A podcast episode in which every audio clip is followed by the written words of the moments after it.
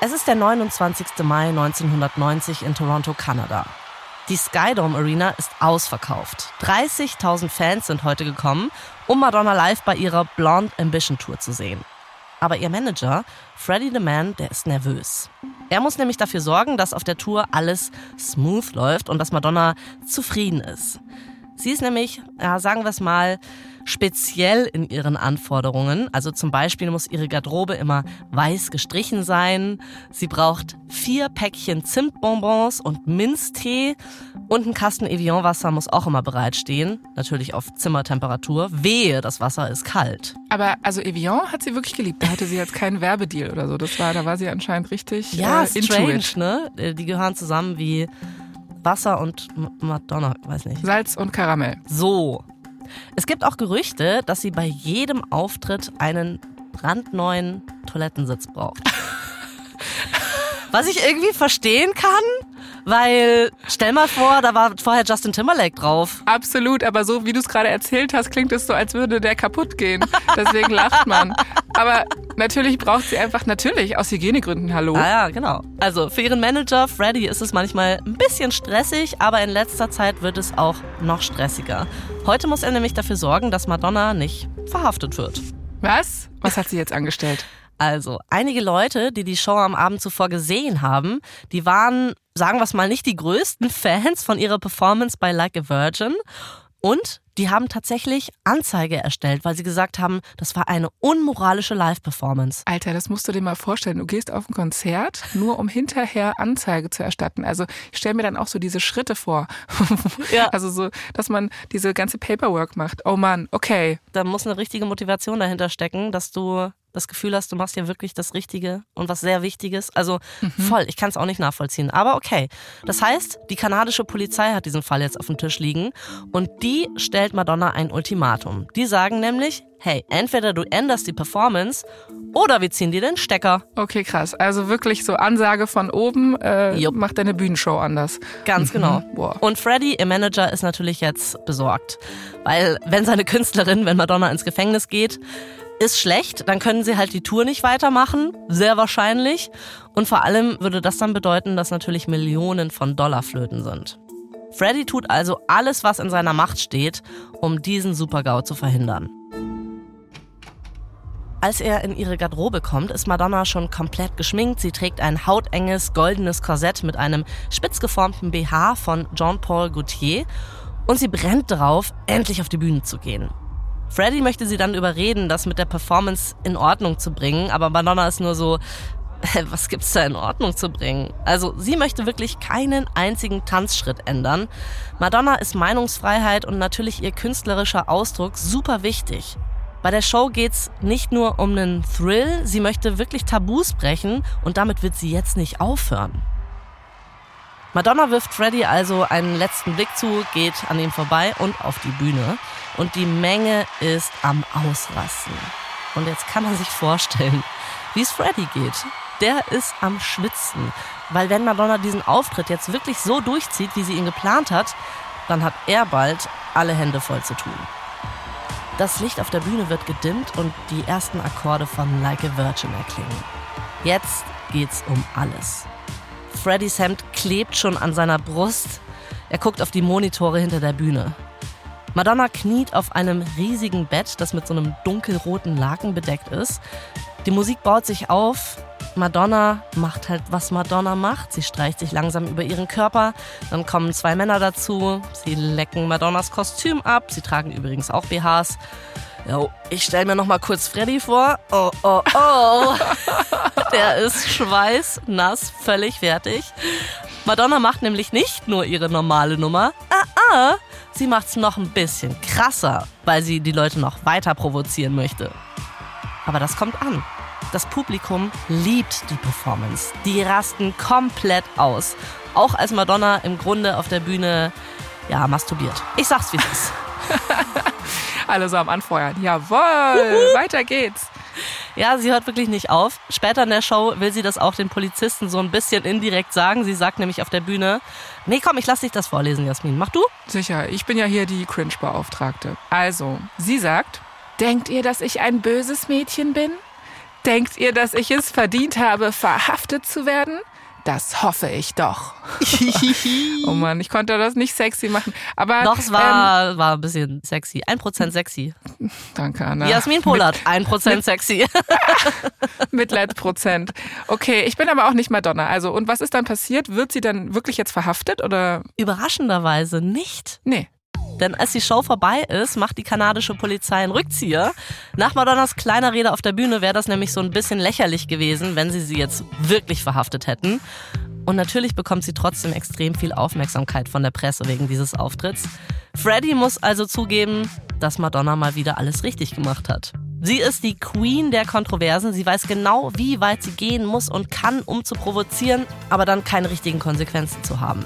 Freddie hofft nur, dass sie sich damit eines Tages nicht verschätzt.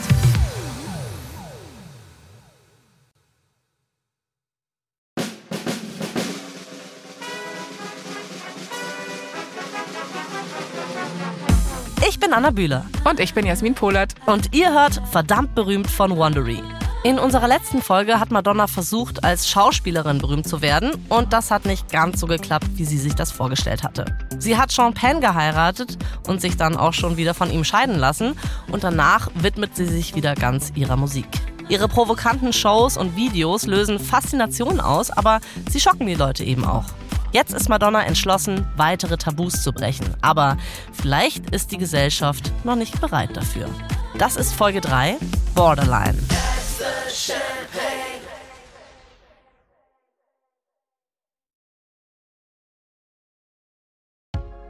Es ist 1990 und die Blonde Ambition Tour, um die sich Freddie so viele Sorgen gemacht hat, die ist komplett ausverkauft. Der Aufruhr um die Show hat dazu geführt, dass man sie sehen muss. Die Tour bringt damals 62,7 Millionen Dollar ein. Das entspricht heute ungefähr 125 Millionen Dollar. Also Schnapper. 125 Millionen Dollar. Ja, ja ich wollte das nochmal in Caps Lock sagen. Mit einer Tour. Ja. Also, ne, da geht dann natürlich noch was ab an Steuern, dies, das, Tanzcrew, Catering bezahlen, wahrscheinlich auch ihre Klodeckel, aber wirklich, Madonna, Wahnsinn. Ja, voll. Ja. Madonna weiß auch, dass sie auf dem richtigen Weg ist. Aber jetzt muss sie noch einen draufsetzen. Sie muss natürlich irgendwie gucken, was sie machen kann, was noch skandalöser ist als ihre Bühnenperformance. Also Moment, noch skandalöser als Masturbieren auf der Bühne. Was gibt's da noch? Äh, mit Marina Abramovic zusammen auf der Bühne masturbieren oder so. Keine Ahnung. Also was soll denn noch skandalöser sein? Ey, wenn ich das nächste Mal einen Skandal anzetteln will, dann frage ich dich nach deinen Ideen. Finde ich gut. ich habe einfach alles schon gesehen. Ja, Madonna hat aber sowieso schon einen Plan und dieser Plan wird alles verändern. Wir sind also im Jahr 1990. Madonnas Tour läuft und diese Tour wird von Kameras begleitet, weil danach eine Doku draus gemacht werden soll. Und das nutzt Madonna natürlich, um wieder so ein bisschen Grenzen auszutesten. Zum Beispiel wird sie dabei gefilmt, wie sie mit ihrem Team Wahrheit oder Pflicht oder auf Englisch heißt es Truth or Dare spielt. Und bei diesem Spiel küssen sich dann zwei ihrer Tänzer. Für uns heute klingt das jetzt nicht so wahnsinnig schockierend, aber damals war es das leider. Nur um es mal zu verdeutlichen, der allererste Kuss zwischen zwei gleichgeschlechtlichen Menschen wurde erst zwei Monate vorher im Fernsehen gezeigt. Also zwei Monate bevor Truth or Dare, diese Doku, veröffentlicht wurde. Das war eine Sendung, die hieß LA Law und da haben sich zwei Frauen geküsst und das kam gar nicht gut an. Also Werbekunden sind sofort abgesprungen. Es wird übrigens nochmal neun Jahre dauern, bis zum ersten Mal zwei Männer bei einem leidenschaftlichen Kuss gezeigt werden. Das war dann bei Dawson's Creek. Aber Madonna ist es egal, was Zielgruppen oder Werbetreibende oder sonst wer über ihren Film denkt. Sie hat keine Angst davor, queere Menschen in den Mittelpunkt zu stellen. Und deswegen ist ihr Film Truth or Dare bahnbrechend. Der kommt 1991 in die Kinos und wird nicht nur in Indie-Kinos gespielt, der wird so ein richtiger Hit. Er spielt 29 Millionen Dollar ein und hält elf Jahre in Folge den Rekord für den umsatzstärksten Dokumentarfilm aller Zeiten. Okay, also alles, was sie anfasst, beziehungsweise auf eine Art auch ein bisschen begrabbelt, wird zu Gold, ja? ja. Krass. Und so fühlt sich Madonna langsam unbesiegbar. Also irgendwie auch verständlich mit dem Erfolg, den sie damit hat. Jetzt will sie auch testen, welche anderen Tabus sie brechen kann. Aber mal ehrlich, niemand ist wirklich unbesiegbar. Und irgendwann verschätzt sich auch Madonna mal. Es ist der 21. Oktober 1992. Und das neue Buch von Madonna wird auf Lastwagen verladen.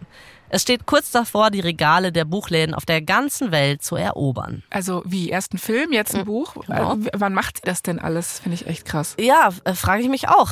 Aber es ist jetzt nicht so ein Buchbuch, wo sie viel geschrieben hat. Es ist so ein Kunstband mit so kurzen Essays und vor allem mit Bildern. Und der kleine Gag dabei ist, der wird in so einer silbernen Folie verpackt. Die muss man aufreißen, soll irgendwie wahrscheinlich an ein Kondom erinnern. Weil das Buch, das drin steckt, heißt Sex. Ach so, ja Mensch, einfach auf den Punkt, mal ohne Wortspiel. Nee, Krass. ohne lang drum rumzureden. Sex. In der Einleitung dieses Buchs schreibt Madonna, alles, was Sie gleich sehen und lesen werden, ist eine Fantasie, ein Traum, eine Täuschung. Spicy. Und ihre Fantasien, slash Träume, slash Täuschungen sind wirklich, ja, explicit. Das ganze Buch ist voll mit Bildern und so kleinen Texten von Madonna. Sie ist tatsächlich meistens nackt oder trägt halt so BDSM-Klamotten, also Lederkostüme, Hundehalsbänder, sowas. Ja, so sieht mein Nachbar Norbert auch immer aus, wenn der zum Bäcker geht. Also ganz unironisch. Das ist Berlin. Das ist oh, Berlin. Ich frage mich gerade, ob er sich ähm, an Madonna orientiert hat, einfach so styletechnisch. Aber ja. jetzt mal zurück zu ihrem Sexbuch. Grüße an Nopsi, Shoutouts. Norbert. Und ja, klar, ey, vielleicht hat er auch Madonnas Buch angeguckt, ne? Ja. Sie macht nämlich auch so Alltagszeug in diesem Buch, zum Beispiel Pizza bestellen, natürlich nackt, aber es gibt auch Fotos von einem Dreier und wie sie auf einem Stuhl gefesselt eine Frau küsst. Und für diese SM-Szenen erfindet Madonna ihr alter Ego Mistress Dieter. Oh, also Beyoncé hat Sasha Fierce und Madonna hat halt Mistress Dieter. Genau. Als dieses Buch Sex in die Regale kommt, ist es sofort ausverkauft. Die erste Auflage wird 1,5 Millionen Mal verkauft. Das Buch ist damals das beliebteste Coffee Table Book ever. Es erreicht sogar die Spitze der New York Times Bestsellerliste. Sex sells, sagt ja. man ja auch. Ich frage mich aber, wie viele von denen heute noch auf Couchtischen ja. rumliegen. Äh, guck doch mal bei Norbert. Ja, ich gehe echt mal bei ihm vorbei vielleicht. Ja. Vielleicht hat er so einen Fliesentisch, auf dem das liegt. Für Madonna ist das Geld zwar großartig, aber ihr geht es um mehr. Sie sagt, sie habe Sex veröffentlicht, um Amerika zu befreien, uns alle von unseren Hemmungen zu befreien. Okay, ein sogenannter frommer Wunsch. Ja, fromm passt in diesem Zusammenhang also wie Arsch auf Eimer. Sie sagte der Musikzeitschrift Spin auch mal, wir leben in einer sehr unterdrückten Gesellschaft und ich beschäftige mich mit erotischen Themen. Ich will Folgendes damit ausdrücken. Warum sollten wir uns wegen unserer Sexualität schämen? Ja, also ich merke schon bei dem, was du erzählst, dass Madonna da schon wirklich diese Vorreiterin war. Voll. Also dass alles, was wir jetzt heute so konsumieren, dass sie da wirklich ja auch ein ganz großes Stück zu beigetragen hat. Und nein, ich habe natürlich kein Wortwitz mit Vorreiterin im Kopf. Ah, nein, no pun intended. Ich sehe nämlich dein Gesicht. ich habe ein bisschen gehofft, dass du es machst, aber so cheape Gags kommen hier nee, nicht, nee, kommen nee. hier nicht rein. Nee. Madonnas Message geht aber leider nach hinten los. Den LeserInnen aus dem linken Lager geht das Buch nämlich nicht weit genug. Die New York Times schreibt zum Beispiel, Madonna wirke eher wie eine Geschäftsführerin und nicht wie eine Sexgöttin. Ihr Buch ist ein klischeehafter Katalog dessen, was die Mittelschicht als schockierend empfinden soll. Boom! Also so, das reicht nicht, um zu schocken. Und auf der anderen Seite, also im rechten Lager, ist man der Meinung, dass Madonna von Bildern profitiert, die ihrer Meinung nach Missbrauch, Vergewaltigung und Erniedrigung darstellen. Sie hat also etwas geschafft, was fast niemandem in Amerika je gelungen ist. Sie hat Feministinnen, Liberale und die christliche Rechte irgendwie verbündet. Also ich würde es eine Art Querfront nennen, halt gegen Madonna. Zu diesem Zeitpunkt erhält sie fast 200 Briefe am Tag. Okay, zu Social Media Zeitalter ist es vielleicht nicht viel, aber Briefe musst du ja auch erstmal schreiben und in den Briefkasten werfen und abschicken. Das war, glaube ich, schon echt ganz schön viel. Und alle von diesen Briefen enthalten Hassbotschaften. Boah, ey. Ja. Zum ersten Mal schadet eine Kontroverse, die Madonna auslöst, ihrer Karriere. Und vor allem auch ihrem Ego. Aber Madonna verliert nicht. Sie wird immer weiter Grenzen überschreiten und Tabus brechen, egal was ihre KritikerInnen sagen. Aber wenn sie nicht bald ein bisschen halblang macht, dann könnte es ihre Karriere nicht nur schaden, sondern sie vielleicht ihre Karriere kosten.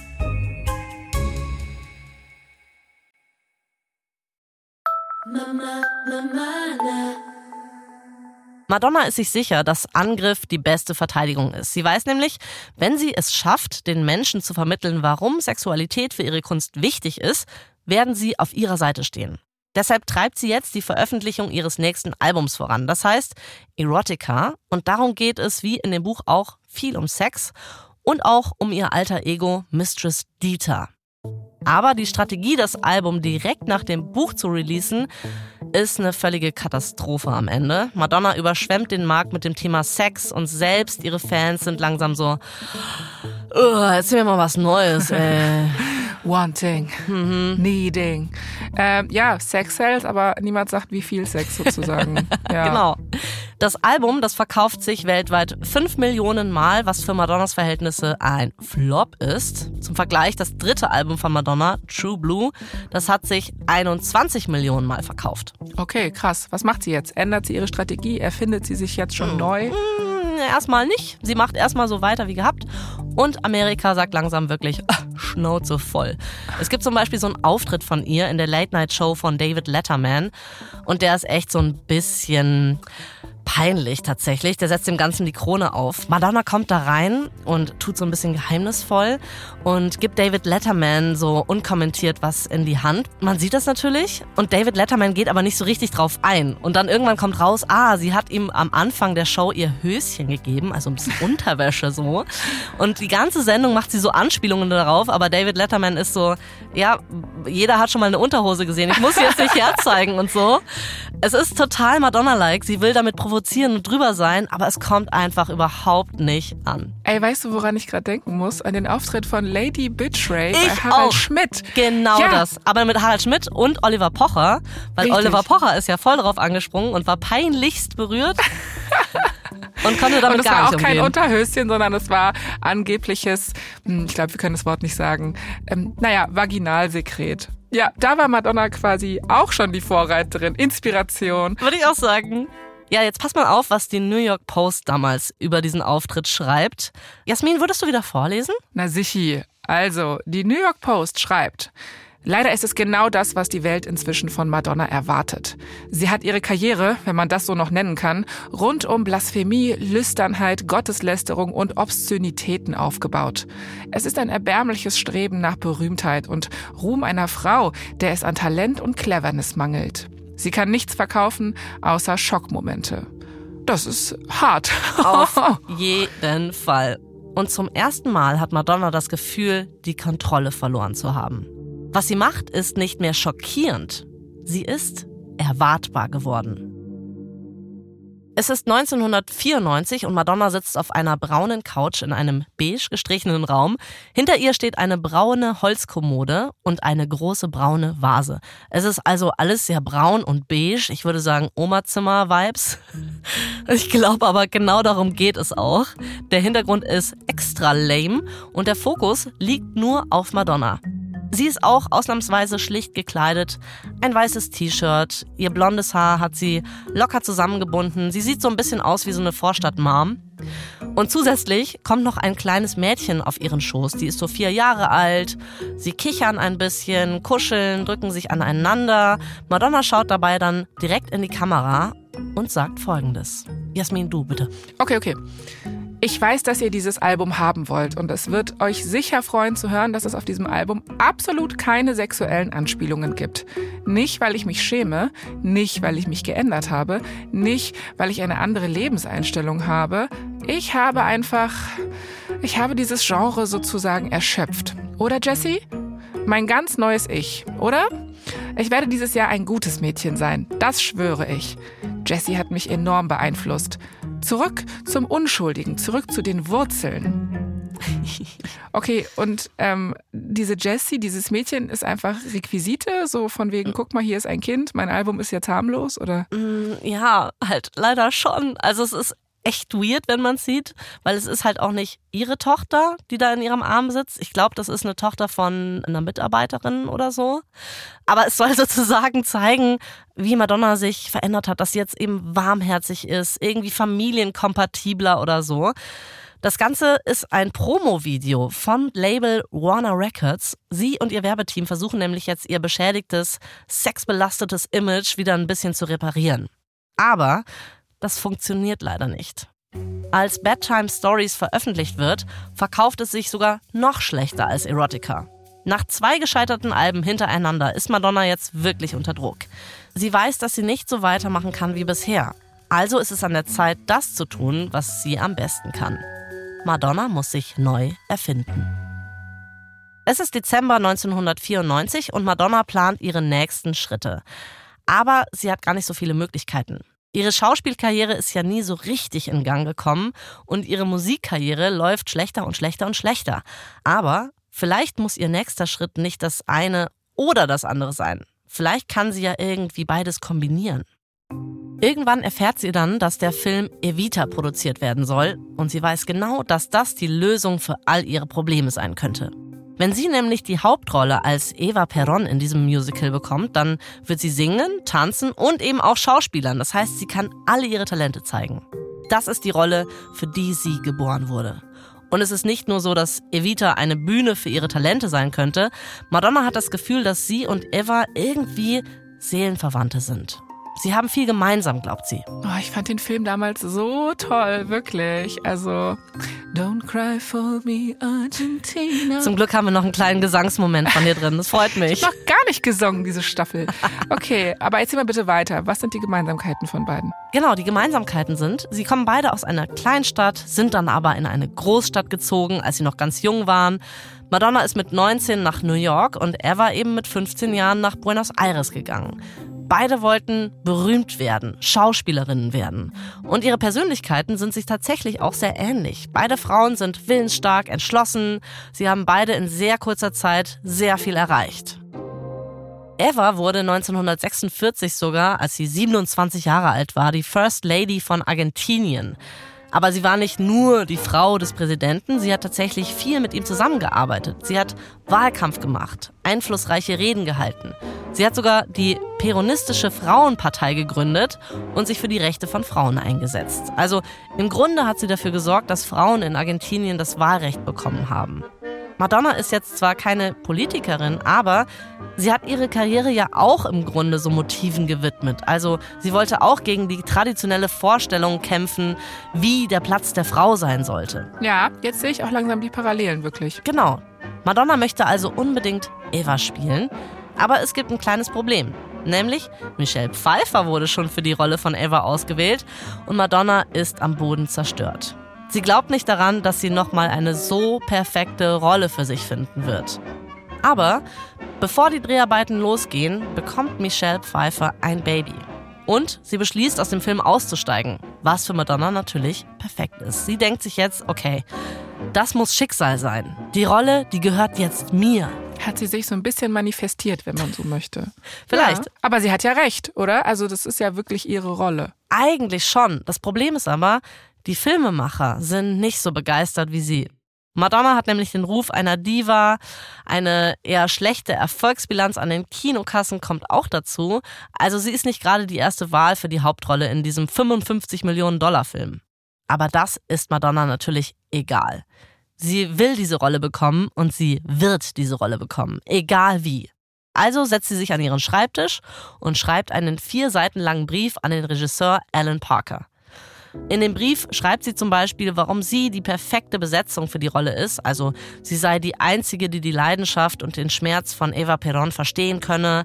Madonna verspricht auch, ihr Bestes zu geben beim Singen und Tanzen und Schauspielern und diesen Film zu ihrer einzigen Priorität zu machen. Parker bekommt den Brief und er ist echt so ein bisschen gerührt. Also er spürt ihre Aufrichtigkeit, die Leidenschaft und genau das will er für seinen Film haben. Also sagt er, okay, Du bekommst die Rolle der Eva Perón. Das Problem ist, es gibt immer noch Leute, die sie überzeugen muss. Unter ihnen ist zum Beispiel Andrew Lloyd Webber, der Komponist von dem Film. Ich bin gerade noch total beeindruckt, dass sie wirklich einen Brief quasi äh, für sich selbst geschrieben hat. Aber Andrew Lloyd Webber, ich bin nicht im Musical Game, aber das ist doch der Typ, der die Musik für Cats geschrieben hat oder für Phantom der Oper, richtig? Genau, unter anderem. Ja. Er hat aber auch die Original Broadway-Version von Evita geschrieben, also die Musik. Madonna ist also wirklich nervös und vielleicht auch irgendwie zu Recht. Sie hatte nämlich das Gefühl, dass alle nur darauf warten, dass sie jetzt wieder scheitert. Mein Kiefer, Anna, der ist schon richtig angespannt, merke ich. Ja, es ist schon echt viel Druck, ne? Voll. Madonna ist richtig entschlossen, zu beweisen, dass sie die richtige Wahl war. Sie ist sogar so entschlossen, dass sie sich zum Gesangsunterricht anmeldet. Zum ersten Mal in ihrer Karriere. Sie hat zwar ihre Performance immer ernst genommen, aber bei ihrer Musik ging es ja immer eher darum, starke Emotionen auszulösen. Also gar nicht um die perfekte Gesangstechnik.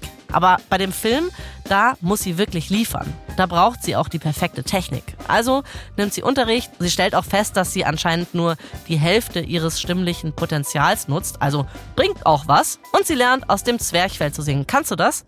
Aus dem Zwerchfell. Nee, ja, sing mal aus dem äh, Zwerchfell. Oder nee, ich möchte, dass du mal aus dem. Kannst du mal aus äh, der Niere singen? Aus der Niere klingt bei mir meistens so ein bisschen verschrammelt. Ah, okay. Ähm, nee. Das ist dann, das ist dann so.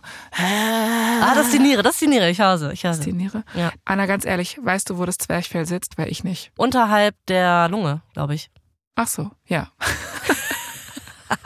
Dann kann ich ja auch nicht draus singen, wenn ich nicht weiß, wo es ist. Ich, ich genau. übe das jetzt auch. Ich habe mal im kleinen C geguckt, da war es nicht.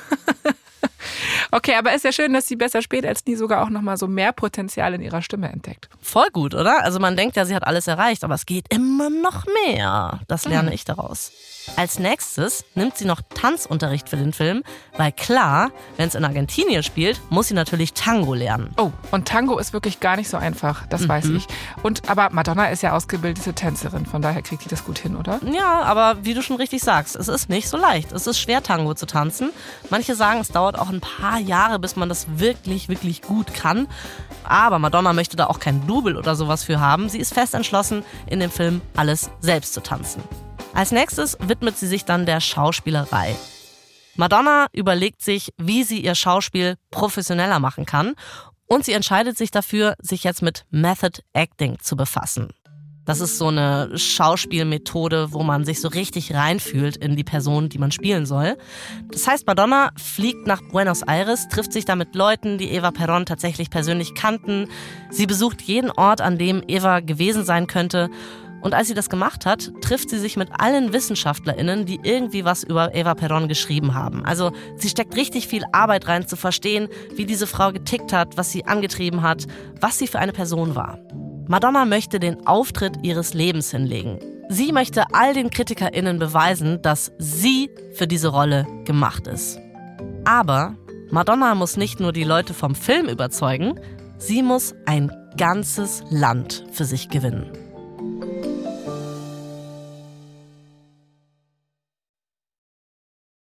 Mama, Mama, es ist der 7. Februar 1996 in Buenos Aires in Argentinien. Madonna hat sich ganz klein zusammengekauert und liegt auf dem Boden einer Limousine. Sie versucht sich zu verstecken.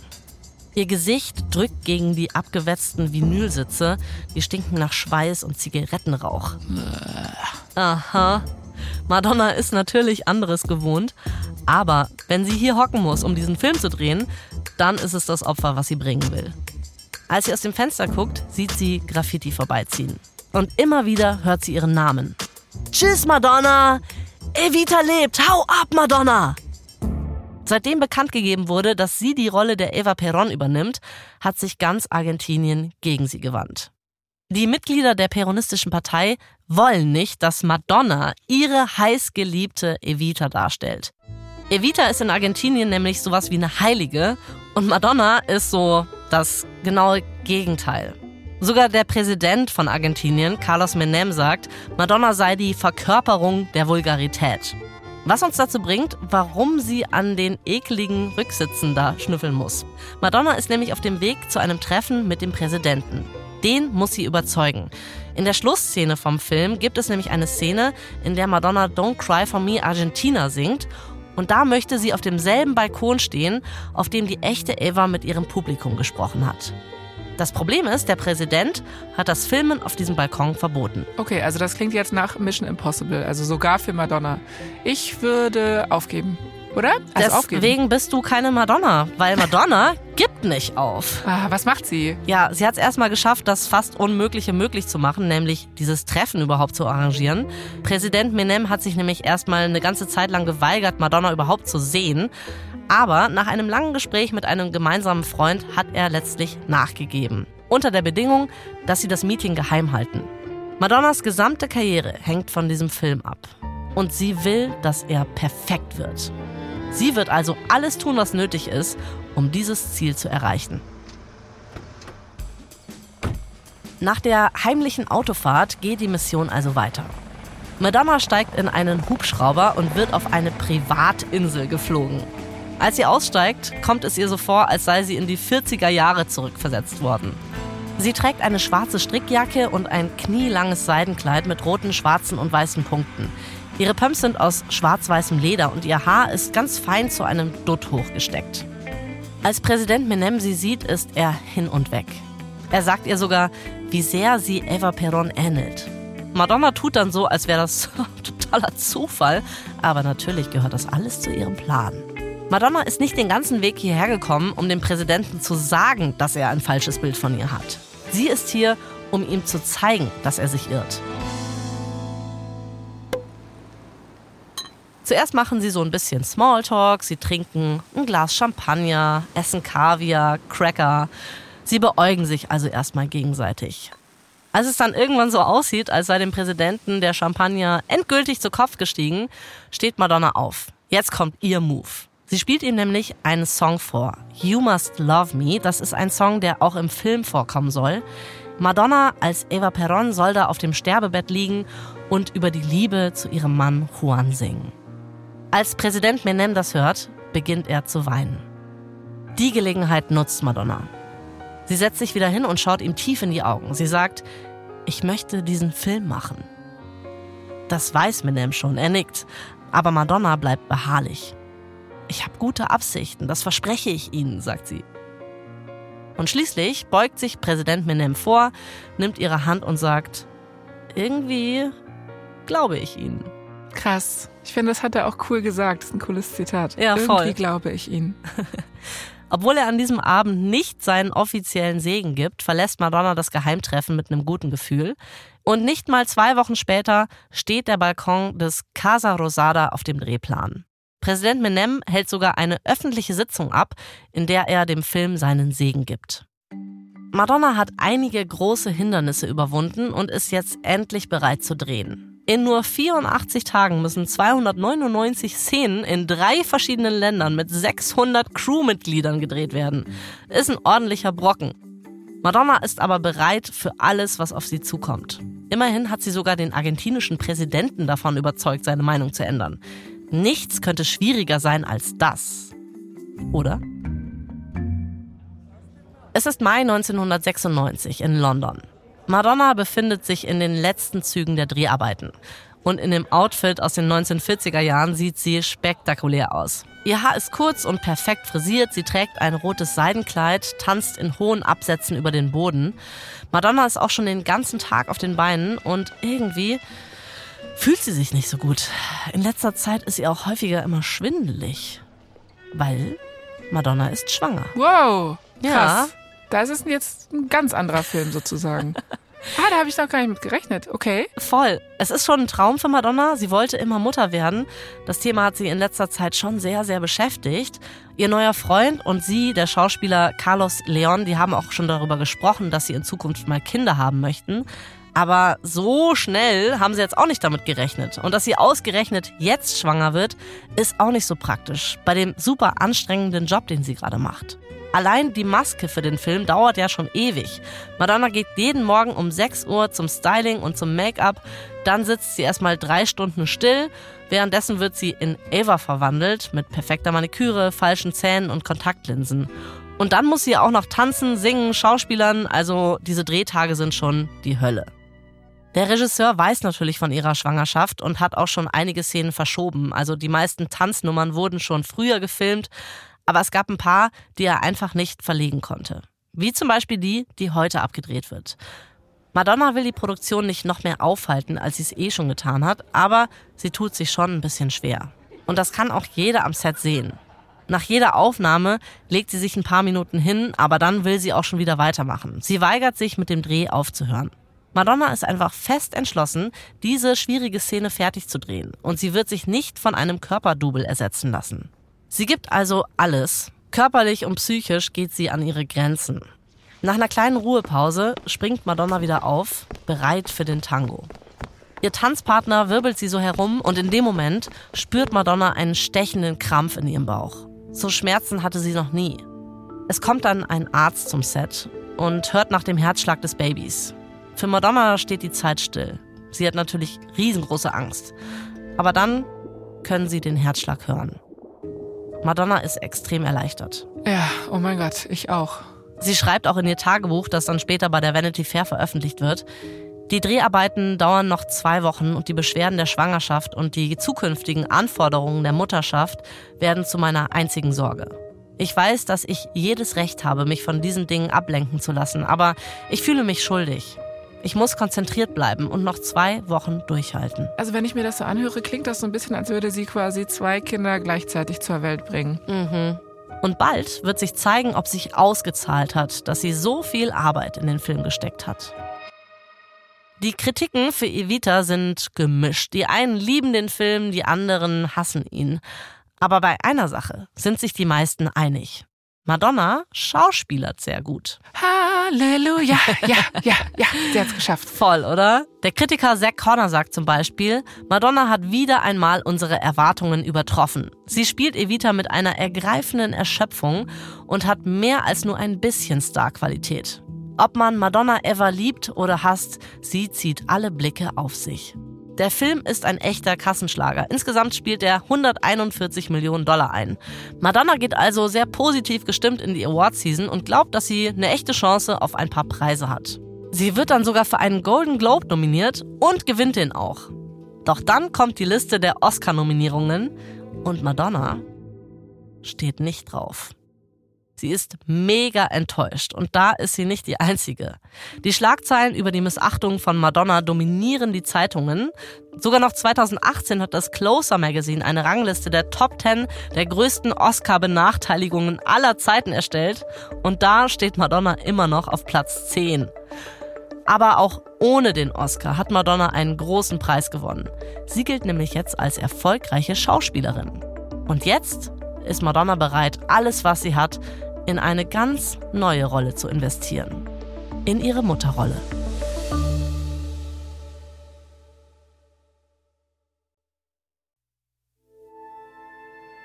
Das war Folge 3 unserer vierteiligen Serie Madonna.